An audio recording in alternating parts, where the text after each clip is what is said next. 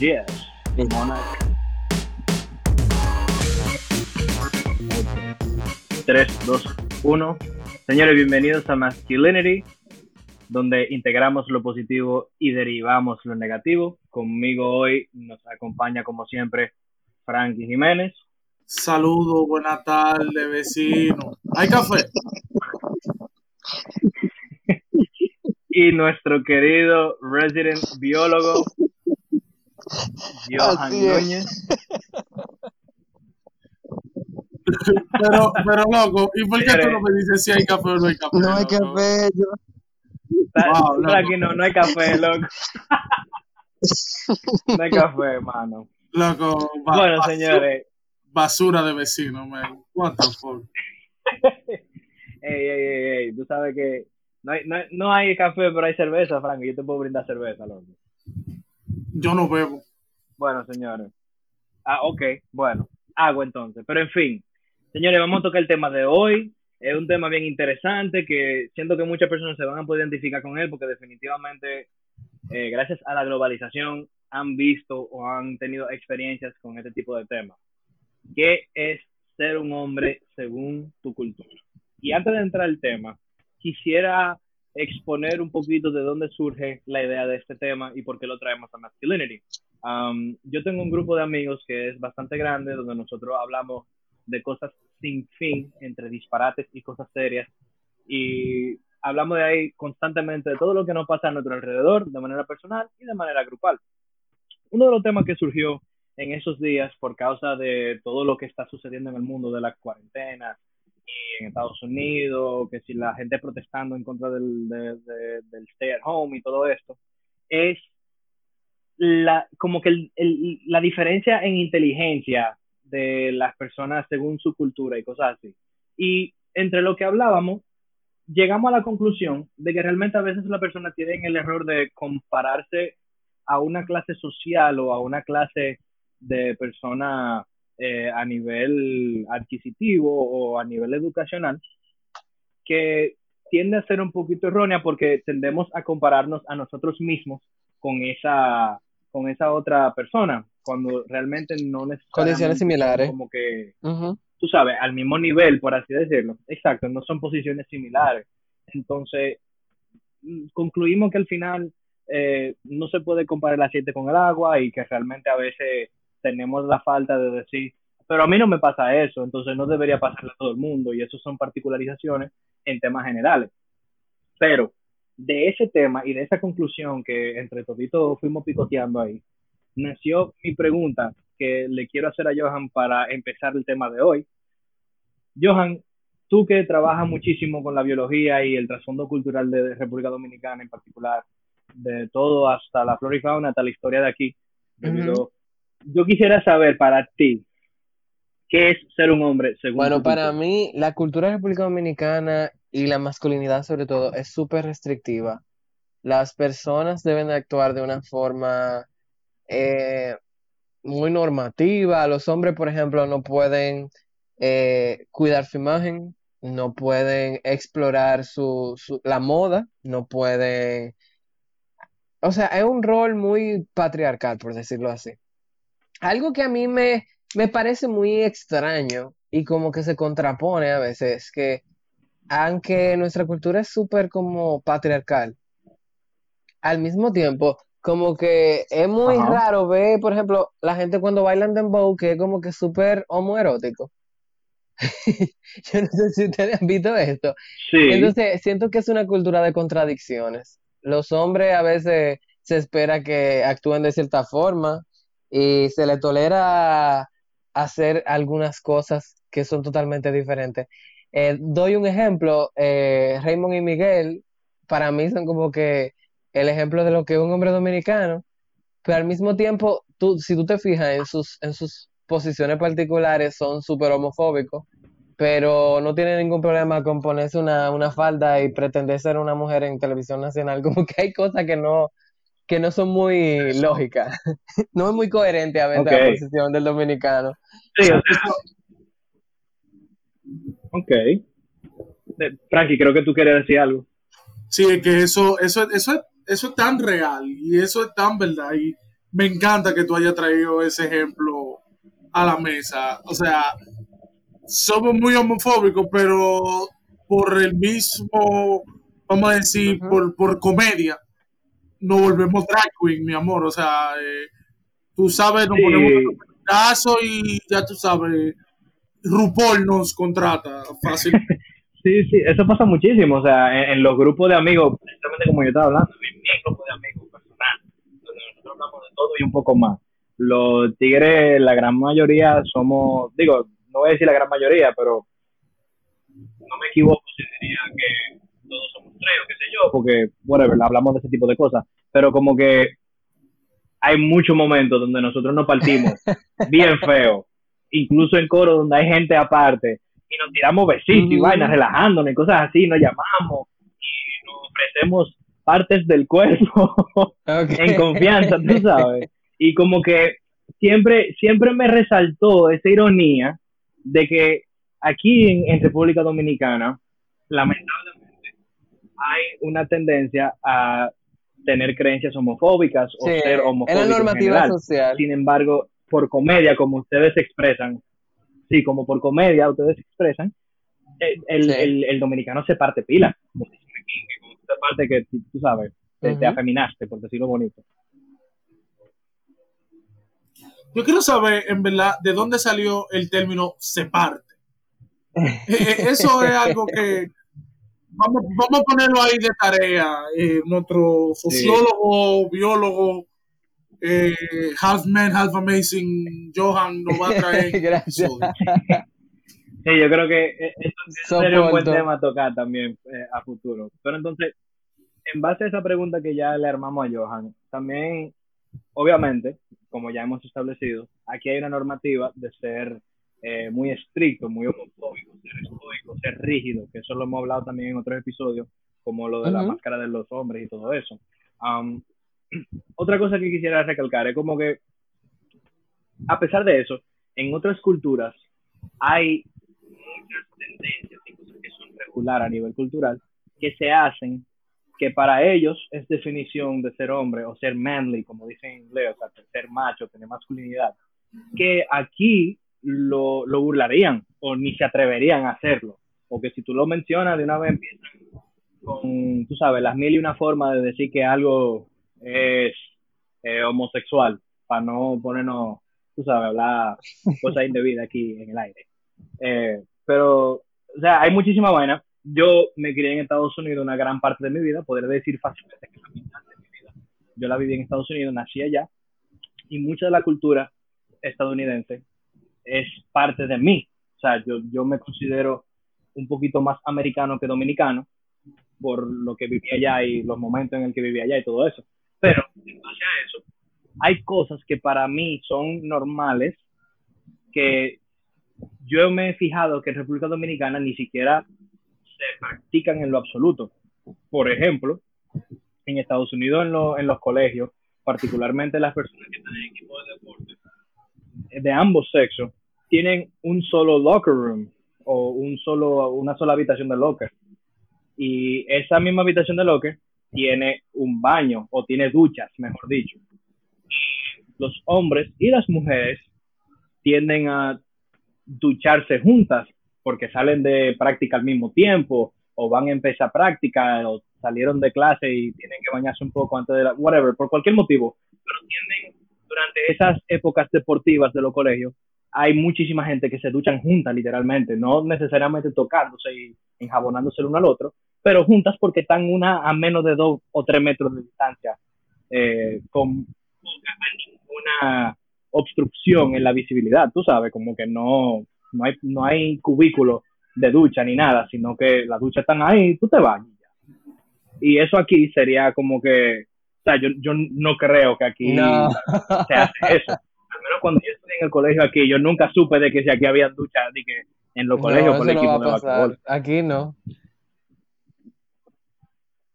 Donde, donde más puede, donde pasa eso, aquí en, la República Dominicana, es en las academias de béisbol, porque no hay de otro. Y porque obviamente es una cultura muy, muy gringa, por decirlo así. Sí. entiendo eso. Y me, y, me, y me acuerdo como ahora, porque yo ten- eh, tengo un primo que estaba firmado, que él me decía que los primeros días para él eso fue súper estresante, que ¿cómo así? Y que bañarse como con 40 tigres más. Full. ¿Tú me entiendes? Que eso es algo que él pensaba que eso nada más pasaba en la cárcel. Sí. ya tú sabes. Oye, oye, ¿a qué extremo pues llegó eso? Por ejemplo, para mí eso es algo regular, es normal. Pero yo también entiendo que pueden haber sus limitaciones, obviamente, y también eh, el- el- la sociedad va a tener una opinión en base a eso. Pero, por ejemplo, yo vengo de una familia grande. En, en mi casa somos cuatro hermanos y una hermanita pequeña. Y durante mi vida yo me he bañado con mis hermanos. Entonces para mí es una práctica relativamente normal. También por lo de los colegios que describí. Obviamente ya a esta edad yo no me estaría bañando con mi hermano porque uno respeta la privacidad y todo eso. Pero cuando uno es joven, eh, bañarte con el, hasta con los amigos en Estados Unidos, cuando tú eres muy jovencito, jugando con barquitos de, de, juguete en el, en el agua, es normal como que te primito y vainas así. Yo no sé si aquí también.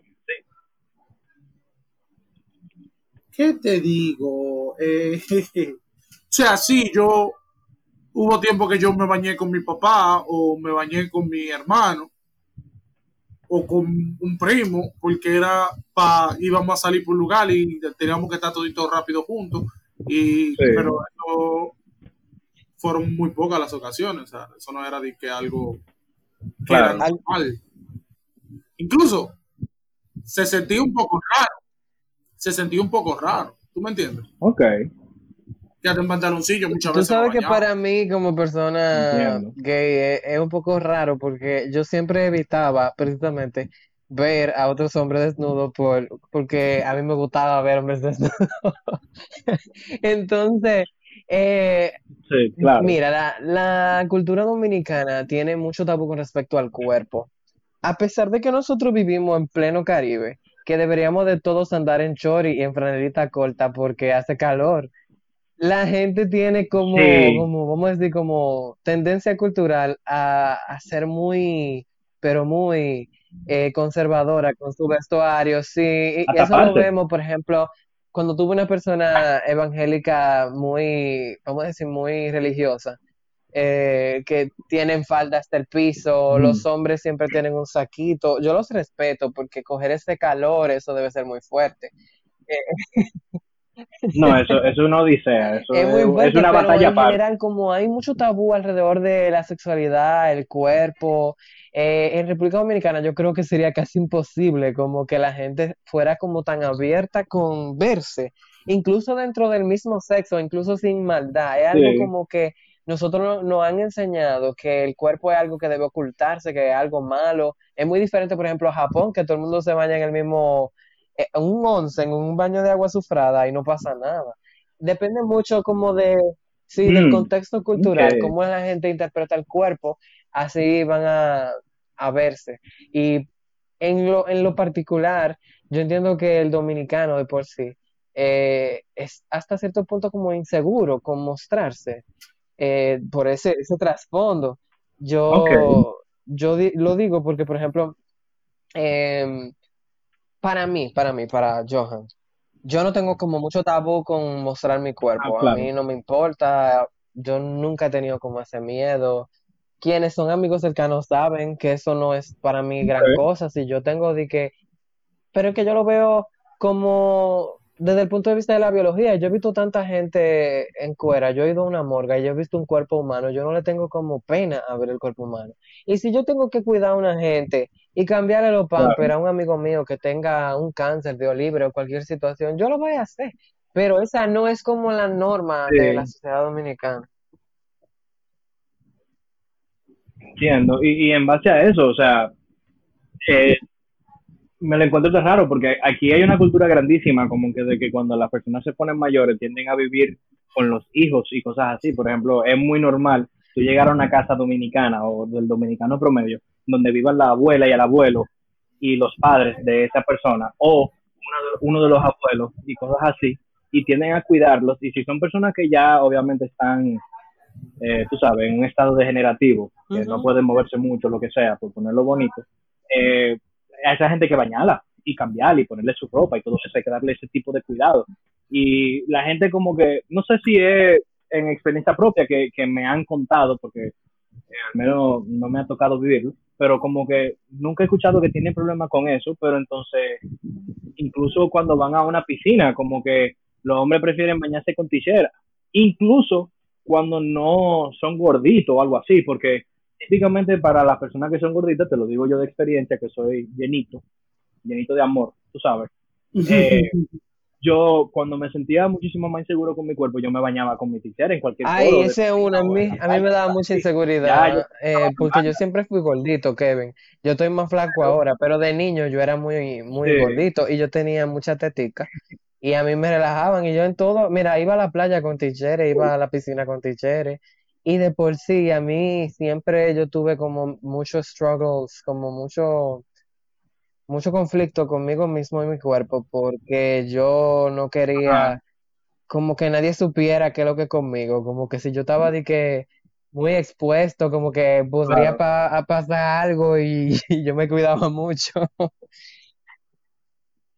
Eh, Sí, no, y yo entiendo eso, pero como que me, me, choca esas ideas, porque es que incluso con personas que son flacas, que, que tú dirías que son fit, tú sabes, yo he, visto eso, yo, yo tengo amigos que por miedo a que pensaran de alguna forma de su cuerpo en cuanto a su orientación sexual o por sus propias inseguridades, preferían taparse. Y yo, y yo que era gordito decía como, coño, pero tú tapas el flaco para que tú te tapas, tú sabes. Como que eso siempre me chocó a mí.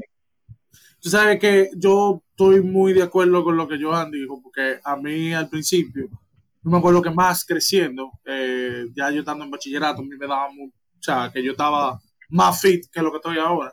A mí me daba mucha pena por eso, porque yo decía, o sea, a mí me relajaba mucho con eso, con, mi, con, con, mi teta, que yo tenía teta. los, famosos man boobs.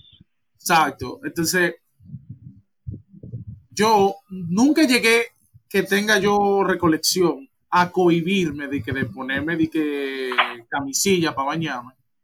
Pero es, algo que yo lo veo, que eso es como, como el pan con mantequilla del hombre. O sea, aquí tú ves a una persona, o sea, también eso depende mucho de las clases sociales, pero no me quiero meter mucho ahí. Eh, que tú lo ves que ellos van por un río y tienen que una camisilla y los tigres tan fuertes o no son gordos o tan normales. ¿Tú me entiendes? normales, no me gustaría usar la, frase normal, pero que no son obesos. Sí, exacto. Y, yo siempre me he quedado como que, pero ¿por qué se ponen esa camisilla? O sea, como que nunca le he llegado a eso. Y ahora que ustedes mencionan de que tienen miedo de mostrar su cuerpo, loco, tiene muchísimo sentido. O sea, ahora es algo que a mí me, me, me, me razona un poco más. Sí, y precisamente con eso de mostrar el cuerpo viene también el otro, como que la otra cosa que en otras culturas no son, no se atribuyen tanto a ser femenino. A veces sí, pero como quiera, eh, tienen un nivel de masculinidad, como quiera, que se puede reconocer, que es el, el tratado o el cuidado personal con la higiene. Por ejemplo, aquí yo he escuchado a la gente que que el hombre no se baña tanto, lo cual para mí es un poco ridículo, porque en mi casa a mí siempre me bañaba no, veces. Y, más yo que me la pasaba sudando y queriendo hacer ejercicio y jugando. Y aquí en este país, con el calor que hace, a ti te da ganas de estar en el agua todo el tiempo, sí. Entonces, como que me chocaba eso, porque, por ejemplo, yo conozco amigos que, eh, conozco amigos, yo tengo amigos, perdón, que se cuidaban mucho, a veces, uno incluso durante el bachillerato empezó a hacerse las cejas, y, se cuidaba mucho su apariencia a nivel ya de, de, su cara y eso, y usaba tratamiento para la piel y todo eso, y se cuidaba sus uñas y todo. Y la gente lo atribuían con que él era homosexual, y él realmente no es homosexual. Y, y el tipo se cuidaba, él se sacaba sus cejas y todo, y, yo mismo lo veía y le decía como, coño, mano, tú te ves, tú te ves bien, o sea, estás refinado, te, te ves bien así, cuidado y como que él era uno de los amigos muy íntimos míos, entonces nadie, a mí nadie me podía decir nada por eso. Y gracias a Dios yo me llevo muy bien con la gente que estaba en mi colegio, no siento que ninguno hablara a mis espaldas o me juzgara mucho, porque yo fuera a decir algo así. Pero yo sé que hay muchísima gente que de seguro no se llevaban muy bien con él o conmigo mismo, que te apuesto que lo habrán mencionado un par de veces. Ese tiene que ser, tú sabes, la famosa palabra de aquí que le encanta decírsela a todo el mundo, él tiene que ser maricón o él tiene que ser pájaro, tú sabes. yo... 100%, 100%, pero eso, eso yo siempre lo he dicho, que eso eh, viene más con, con, la misma inseguridad. O sea, yo siempre he dicho que el, el criminal juzga por su condición. Entonces, yo de ahí también te puedo contar de que yo siempre he sido una persona que mi mamá me enseñó de que yo tengo que estar, tener mi champú, de que yo tengo que tener mi desodorante, de que yo tengo que tener mi jabón. ¿Tú me entiendes? Entonces, ya después de ahí, yo fui afinando un poco más los gustos. Que si me gusta eh, el jabón Irish Spring, que si el champú que yo uso es tal, ¿tú me entiendes?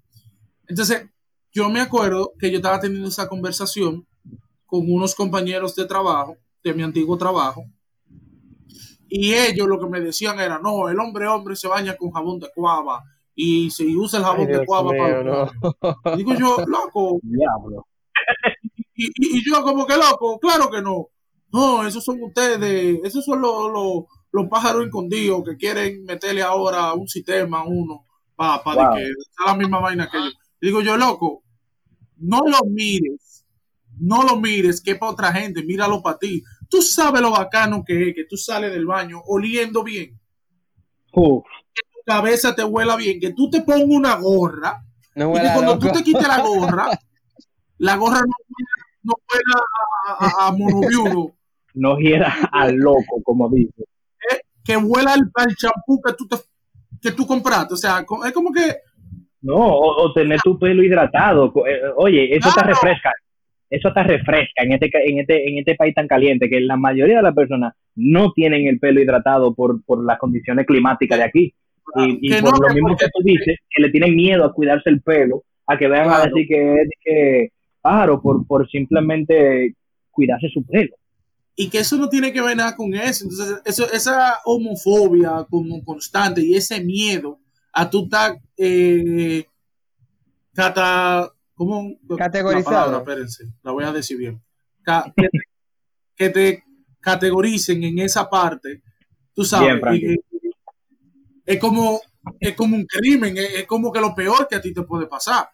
O sea, yo le decía a ellos, a mí me gusta recortarme cada semana loco, ¿y por qué tú te recortas tanto? loco, el hombre no se recorta tanto, el hombre no jode tanto. Y yo, loco, pero es que a mí me gusta verme así, loco, o sea, y te estoy diciendo, en un momento, sea, yo estoy hablando en un momento que yo, tal vez mi, mi amor propio no estaba en el mejor de los puntos, pero como quiera, o sea, yo entendía que mi, que mi aseo personal y mi, lo que yo representaba, loco, o sea, no era para otra gente, era para mí, era para yo verme bien, o sea, a mí me gustaba llegar a mi trabajo bien perfumado, bien bañado, que no sé lo feo que es, que por ejemplo, y esto es para la gente que tiene barba, que eso yo lo vivía, que tú vayas a saludar a una persona y que te dé ese bajo sudor en la barba, mi loco.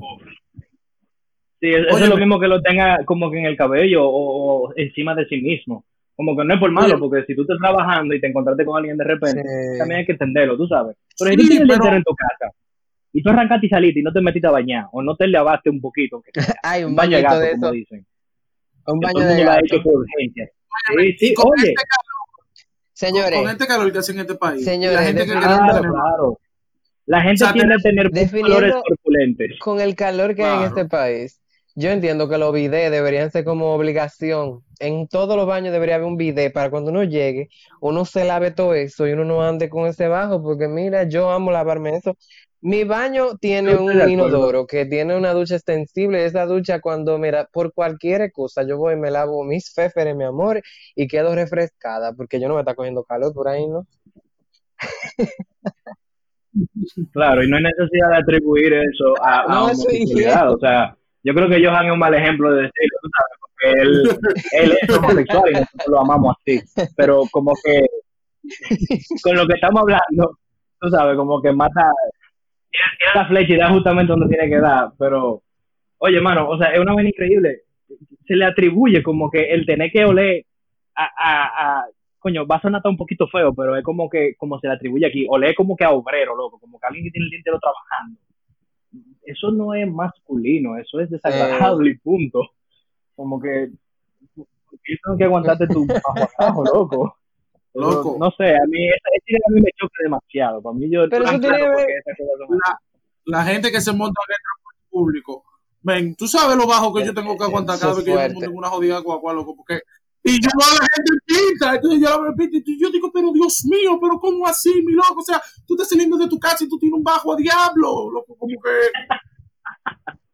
No, pero Cuídate. y, y es una realidad, es una realidad muy constante aquí, o sea, las personas que toman transporte público en particular, yo creo que eso, eso es lo primero que ellos dicen siempre que, que como que se habla de ese tipo de temas, como que siempre hablan del mal olor de las axilas o, o- el olor a sudor y cosas así. Y, y realmente yo entiendo que el dominicano tiene la bendición de que a pesar de que en su país hace tanto calor y es como que tan húmedo, pero perdón, húmedo como, como sofocante, Sí. como una humedad como pesada, una humedad como que todo se mantiene mojado, como pegajosa, como que te sofoca un poquito, para tener una temperatura así. El dominicano tiene una piel excelente. El dominicano promedio no, no tiene que usar los millones de tratamientos que se pondría un blanquito en, en, en Massachusetts, en Boston, donde yo vivía, por ejemplo, que yo conocía a Pana, que en su cuarto tenían como seis tipos de lociones diferentes para tratarse eh, el acné en la cara, las espinillas y eso que le, que le salen durante la pubertad. Y, y personas, eh, las personas morenas, por ejemplo, que se tienen que poner loción. eh, Sí, ¿es loción, es loción, sí. Lociones. pero eh, se tiene que poner loción porque se le pone, como dicen aquí, cenizo en los codos y en las manos y eso. Aquí a muchas personas le pasa, no voy a decir que no, pero la gran mayoría de dominicanos no le pasa eso. O sea, es un poquito irónico también, ¿eh? por la temperatura que hay, como que la piel es, es bella, tú sabes. La piel dominicana realmente es muy bonita y, se, y, se, y como que está bien cuidada. Dice, ¿por qué tú no construirías arriba de eso en vez de simplemente tomarlo como que, nada, gracias a Dios yo no yedo a mono cuando me levanto por la mañana, pero si trabajo y salgo para la calle, yedo a mono, no me importa, tú sabes, como que no sé, es, tan irónico para mí, una idea tan chocante. Señores, yo me pongo a pensar a veces como que cuán contraproducentes pueden ser los estereotipos de género asociados a esto. Porque de verdad hay mujeres que le gustan esos Sí. hombres hediondos. Yo me pongo a pensarlo porque yo no le aguanto un hombre hediondo a nadie. Ay, no, el señor reprenda. Yo no le aguanto a una persona, X, punto, No. hedionda a nadie. O sea, yo estoy en mi casa y mi hermano le huele la boca porque se acaba de levantar. Yo soy el primero en decirle, hermano, mire, váyase a limpiar la boca, conmigo no hable. A la clara, así, como si fuera un particular. Dije, loco, vete a lavar tu maldita boca. Sí. Dios padre. Va- va- O sea, vamos, va- va- vamos a normalizar eso de, de- De cuidarse. Sí, de señores, cuidado. po- oye, ponerse una cremita en la piel no es homosexual, ni te atribuye a ser femenino. Ni Eso nada, es parte de tener buena piel, salud. Porque ustedes viven adentro de ella, eso es ustedes, es buena salud, señores. Ahorita están a los 30 años que parece que tienen puño cortina de, de carne porque nunca se trataron la piel. Ay, Dios mío. Hablando de, nor- de normalizar cosas, yo pensando en otro tema justamente que para mí como que es muy polar, o sea, como eh, o, es o un sí o un no, dependiendo de la cultura. En, en, en las islas Polinesias, Sí. en Nueva Zelanda, Papúa Nueva Guinea, los hombres se colocan tatuajes para representar su masculinidad. Y de hecho, una como de los, de los ritos de, vamos a decir, de hacerse hombre, es hacerse un tatuaje. En los grupos humanos como los maorís, en, en los maorís de Nueva Zelanda, y las personas originarias de Hawái, ambos grupos se ponen tatuajes. Y aquí cuando hay, hay, el- hay como una aversión cultural al tema de los tatuajes, y cuando una gente se hace un tatuaje o un piercing, entonces la gente está de una vez cuestionando la sexualidad de esa persona, de que bueno, y será, que si yo cuánto, y a mí me parece sumamente Sí. como tonto cuando uno lo compara con otras culturas. ¿Qué ustedes piensan al respecto? Primero, antes que nada, para mí, la, yo siempre voy a decir, esto puede ser apropia- apropiación cultural, pero yo soy maori, o sea, yo ese tema, o sea, ese tema yo creo que lo he hablado contigo, Johan. A mí me encanta, a mí me encanta esa cultura, a mí me encanta, o sea, lo espiritual que ellos son. porque el concepto de ellos de masculinidad es un concepto súper espiritual. ¿Tú me entiendes? Y la de guerrero. Pero yo no sé, o sea, cuál es, cuál es el tabú de, de, de lo arete, o sea, y, y obvio. Yo no sé si esto es histórico. Y si alguien histórico que me mande un DM y me diga lo que hay, interactúe con nosotros. Pero tú sabes que, por ejemplo, con los aretes, hay un lado que es el lado gay Ah, y hay eso, un lado lo, que es el lado lo puedo straight. explicar, fíjate. Antes no existían aplicaciones para que la gente gay supiera qué es lo que es. Y de hecho, por muchos años en Estados Unidos y otras naciones del mundo, ser gay era ilegal. O sea, el hecho de ser gay y practicar sexo gay era punible por cárcel. En Estados Unidos, muy recientemente, o sea, en 1982 fue que se eliminaron esas restricciones de hablar al respecto, incluso. Eh, Y, y cuando Johan dice 1982 y dice reciente, vamos a ponernos en, tú sabes, en, en mente de que Ah, sí, estamos sí, hablando sí. de la historia del mundo, de la cultura del hombre, que obviamente los últimos cinco años es ultra reciente y los últimos 30 o 40 años realmente Claro. siguen siendo recientes porque en esto llevamos millones de años, años largos, tú sabes. Y con respecto a los aretes, como la gente no podía hablar al respecto, ¿verdad? Yo no podía decirte, hola, soy pájaro, yo no podía expresarme, mi amor, yo no podía darlo todo. Eh, los hombres, como mecanismo de comunicación, los hombres eh, homosexuales cogían y se, se ponían un arete en la oreja izquierda. Esa era la oreja que supuestamente era la oreja que apuntaba a que tú eras gay. Pero eso pasó de ser eh, un cue de comunicación, como una pista de comunicación eh, entre los homosexuales y ya es un símbolo de, de, de moda, o sea, cualquiera puede tener un arete, es una, es una Sí. opción de embellecer tu cuerpo, vamos a decirlo así. incluso en tiempos justamente luego de, de, de esa época de 1982, o sea, en los 90, se popularizó pila entre, ya los rockeros de por sí lo hacían, porque los rockeros tienen ese, ese rockstar personality que siempre ha ido en contra de todo, tú sabes, todas las normas Ujú. y vainas, pero como que se veía en, en el mismo Estados Unidos, quiero decir, como que en la cultura de hip hop y vainas así, y en los deportes, muchísimas personas eh, obviamente en los deportes luego de los juegos, porque durante los juegos no se permiten prendas para evitar heridas. Pero, por ejemplo, Michael Jordan, loco, y, y Eminem en la música del rap, o sea, se ponían arete. Y yo no te podría decir ahora mismo de memoria, de que, ah, se lo ponían el derecho para no ser catalogados como gay. Pero, o sea, se lo ponían como quiera.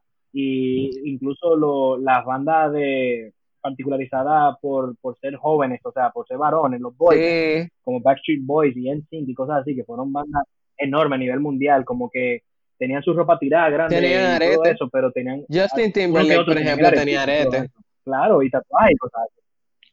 Entonces, Claro. cuando uno compara en algunos, en algunas civilizaciones, eh, el maquillaje era algo súper eh, dedicado a los hombres y a los sacerdotes. Si nos remontamos a la, a la historia, los faraones tenían que tener piercing y tenían que hacerse su Sí. maquillaje. Y ahora mismo, el maquillaje y los aretes son asociados con cosas femeninas. A mí el caso que más risa me da es que, Sí, por ejemplo, en la época renacentista, en la, durante la época de la Edad Media, ¿verdad? Eh, si nosotros nos vamos a Francia, la aristocracia tenía peluca, se ponían polvo blanco en la cara, usaban zapatos con, taca, con Sí, tacones y gabardina, y yo estoy que, mi amor, pero eso era una, una amiga más ahora en 2020.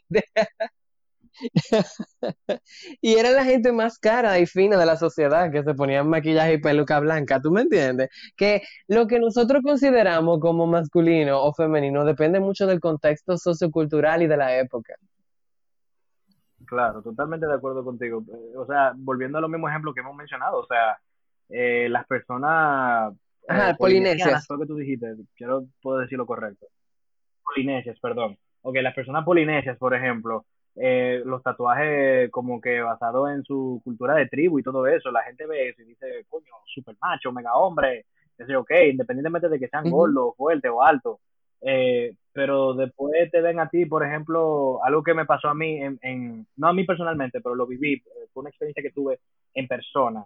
eh, yo estuve en el coro de mi, de mi colegio cuando estaba en bachillerato en Estados Unidos y uno de mis compañeros se hizo un tatuaje del el signo musical eh, de, la partidura de la música, de, la lectura y eso. No me voy a poner temas específicos. Eh, pero se hizo uno de sus símbolos y las personas se lo atribuían con que eso era un tatuaje de mujer y yo me quedaba como que, pero es un tatuaje de, coro, es de música, es un símbolo musical. Eso no es ni, alto, ni bajo, ni, nada. Eso es literalmente una. O sea, eso se pone el principio del librito. Cuando se la raya para poner la música. Como que eso no tiene nada que ver con. Pero Kevin, vamos a ir un poco como más lógico. Mira, ahora que tú traes del tema de la música y de los tatuajes y el género, a mí me da mucha risa porque todo el mundo asume que un tatuaje de una mariposa es algo femenino. Y para mí, que soy entomólogo, que trabajo con insectos, eso es un insecto más. Si yo me hiciera un tatuaje de una mantis, o me hago un tatuaje de una cucaracha, siguen siendo insectos. Esto no tiene nada que ver con que yo sea hombre o mujer. es muy tonto para mí de que decidí que, ay, mira, tiene una mariposa, es que, y yo dije, y si yo me hiciera una cucaracha, fuera más hombre por eso, o sea, qué loco. Claro, e, e incluso construyendo sobre eso que tú dices, no sé si en muchas culturas puede serlo, no tengo el conocimiento vasto para decirlo, pero la mariposa es un símbolo espiritual. No tiene que necesariamente ser atribuida a ser masculino o femenino. Eh, o sea, una mariposa blanca es como, es como un símbolo de paz y cosas así, como la mayoría de los animales que se pintan blancos en la naturaleza. Pero como que ver una mariposa blanca como que atribuye paz y eso, o una negra, la gente tiene connotaciones de muerte en base a eso y cosas así. Y tú por tus creencias podrías hacerte un tatuaje de eso. Y eso no tiene nada que ver con tu orientación sexual. Para nada. Y si lo tuviese que ver como quiera, para hacer el disclaimer, tampoco tuviese nada que ver. ¿Qué tanto que usted quiere estar llevando vida? ¿A usted qué le importa? No se haga un tatuaje a usted entonces si usted cree que eso es homosexual y ya. Porque, porque yo no entiendo cuál es la, cuál es la gana de la ah, gente que lleva tanta la vida del otro. Tú sabes que eso, que eso es algo, es, que es un morbo ya que se ha creado. O sea, tú una persona diferente a mí que le gay. Sí, es, como, es como, es como divertido en, entre el grupo, como que juzgar al otro. Yo no entiendo qué, qué, pasa. Entonces, yo me acuerdo que yo tuve una conversación con una persona que me dijo, no, porque fulanito hace esto, esto y esto, y han dicho esto y esto de él, eh, para mí que le gay. Y yo me quedé así, yo dije, ok, primero, antes que nada, imagínate que él fuera gay. ¿Qué pasa? No, no, no, que simplemente hay que decirlo, que ok, él es gay, ok, ¿qué pasó? ¿Ya? Ya, eso, o sea, nosotros tenemos el ser gay como, como algo tan deplorable que teorías conspirativas salen porque la gente sea gay o no sea gay. A cada rato viven de que buscándole la quinta pata al gato. En el, en el 2020, señores, estamos en el 2020. Yo te digo, o sea, eso yo lo dije en un episodio y yo vuelvo y lo digo. Hay personas que tienen que estar en contacto con Flash, con Barry Allen, que están viajando en el tiempo y que están ahora mismo porque son cavernícolas. no, mano, mira, hay gente que debería estar haciendo pasantía en la FBI porque tienen una vaina de que te hacen un caso y te arman un muñeco de investigación y que te dicen por qué no, porque en tal fecha él salió con tal cosa, que sé yo qué, y se juntó con fulano, y si tú te fijas, fulano sale a la zona a tal hora todos los viernes en la noche porque va a tal sitio donde se conglomeran estas personas, y te queda como que, loco, ¿cómo tú tienes tiempo para eso? O sea, like, a ti no te están pagando por esta vaina, ¿por qué tú estás llevando la vida de ese ser humano? Y si le da follow a fulanito es gay, y si no le da follow... Yo tengo la receta de eso. Lo que pasa es que el segundo, el segundo deporte nacional después del, del béisbol en República Dominicana es el chisme y la gente, la gente tiene, hay gente que está entrenada. Tú sabes, es algo bien irónico, es algo bien irónico también porque tú sabes que el chisme se le atribuye muchísimo a la mujer. Sin embargo, mira qué tal chismoso el dominicano en general. Eso es algo súper irónico. Wow no, pero hay hombres. Bueno, perdón, dale, Frankie. Hay hombres, hermano, que tienen unos rolos duros, mi loco, que se ponen su rolo bacano. ¡Ey! ¿Con eso de su chisme? ¡Ay! ¡Ey! apean a cualquier doña de esa de barrio, papá, con su rolo. claro. Stay woke, my king. Stay woke. Claro, stay woke, papá. Así mismo. Eh, y entonces, otro tema que queríamos introducir antes de cerrar eh, justamente con todo esto de, la, de las connotaciones de género hacia las características culturales de, de hombre en los diferentes lugares del mundo, hay un tema que es súper particular, que yo siento que es muy diferente dependiendo de en qué parte del mundo tú estás, que es el tema de hacerse hombre, o como dicen en inglés, coming of age, como que llegando a esa edad donde ya tú eres un hombre, o, o, en ese punto de tu vida que según tus logros ya tú eres un hombre, según como que tu cultura. Eso cambia mucho, por ejemplo, en el judaísmo, eh, cuando los muchachos llegan a los 12, 13 años, dependiendo de en qué mes del año yo nacieron, porque el calendario judío y el calendario que nosotros usamos de lado del mundo no es el mismo. El calendario judío tiene 13 meses. Eh, entonces puede que legalmente caiga 12 o 13, depende de la persona. Eh, es muy funny, es muy divertido, porque desde esa época ya el, el, lo que, quien era un niño pasa a ser un hombre. Eh, a los niños eh, ya se le trata con la misma, vamos a decir, formalidad que, un hombre se le trata. O sea, lo dejan en algunas comunidades en Israel, lo, enseñan a manejar. Les regalan dinero en vez de juguetes desde de, que cumplen esa edad. Y ya se asume que él alcanzó a la pubertad, eh, ya él alcanzó el punto de que es un hombre. Eh, esto varía mucho. Eh, si tú te fijas, un paralelismo es que aquí en Latinoamérica a las, a las niñas, cuando cumplen 15 años, le celebran una, una celebración como de debutante, de que ya es una mujer. Sí, los famosos. Sí, a mí no me gusta mucho la idea de la quinceañera, porque si nosotros nos vamos al trasfondo histórico, las niñas las casaban a, a, los 15 años a mucho y le hacían esas fiestas para que la familia adinerada de los pueblos, sobre todo en México, eh, buscaran a sus hijos más, más mayores, le buscaran una esposa. Y era a través justamente de las quinceañeras. O sea, una niña quinceañera era como una forma de introducirle a la sociedad como una mujer. Es un anuncio, un advertisement para que la, la, niña la casaran. Y ya ustedes saben que nosotros no estamos de acuerdo con el matrimonio infantil ya. Pero son, son prácticas como rituales que en todo el mundo eh, a los niños lo le hacen, a los niños y a las niñas para marcar que la transición entre la niñez y la adultez. Cool. Eh, te puedo poner un ejemplo de eso. En Estados Unidos, o bueno, no tanto un ejemplo, pero por ponerte un caso, mejor dicho. En Estados Unidos, por ejemplo, ese concepto de hacerse hombre es muy, quiero decir subjetivo, como que no hay logros objetivos que sea como que estandarizado a nivel nacional, que digan como que, ok, ya tú eres un hombre porque hiciste esto, a pesar de las regulaciones por ley, como de poder tomar alcohol o de comprar un arma y cosas así, que son cosas controversiales allá. Pero como que e, ese concepto de hacerse hombre, como que no es... Sea, claro, se atribuye también a, a, las cosas que tú adquieres durante tu vida, como que ya si tú tienes tu casa, una familia, te dice, ok, tú eres un hombre.